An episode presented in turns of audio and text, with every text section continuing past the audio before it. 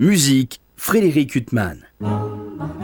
Bonjour, il y a des familles comme ça où tout le monde a du talent. Je n'évoquerai pas les Marx Brothers, ni les frères Jacques, qui d'ailleurs eux n'étaient pas frères, mais deux sœurs qui commencent à se faire un beau nom dans le monde de la musique classique. Il s'agit des sœurs Maria et Natalia Milstein, paraître un fort beau disque de musique française pour le violon et le piano pour le label Mirare.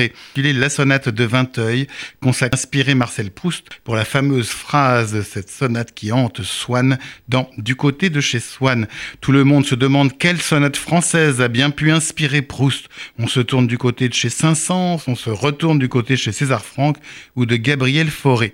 Mais les musiciens et les musicologues s'accordent maintenant à dire qu'en réalité, Proust ne s'est pas inspiré d'une seule sonate, mais de plusieurs, et a inventé une phrase qu'aucun compositeur n'a jamais composée.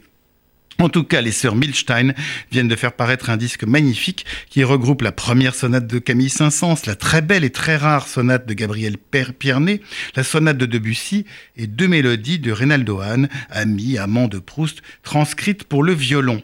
Les deux sœurs Milstein n'ont semble-t-il aucun lien avec le grand violoniste que fut Nathan Milstein, mais leur talent n'en est pas moins éclatant. Maria, la violoniste, est née à Moscou dans une famille de musiciens. Elle est déjà reconnue comme une brillante artiste, notamment au sein du trio Van Berle, vainqueur du prestigieux concours ARD de Munich. Quant à Natalia, la pianiste, tout aussi brillante, elle est 1915 à Lyon. Elle a étudié avec un magnifique pianiste, Nelson Görner, auquel on doit tout récemment également un enregistrement remarquable d'autres sonates françaises, aux côtés du violoniste albanais Teddy Papavrami. Les deux sœurs Milstein ont une réputation grandissante et outre ce disque de musique française, ne ratez pas leurs apparitions en concert.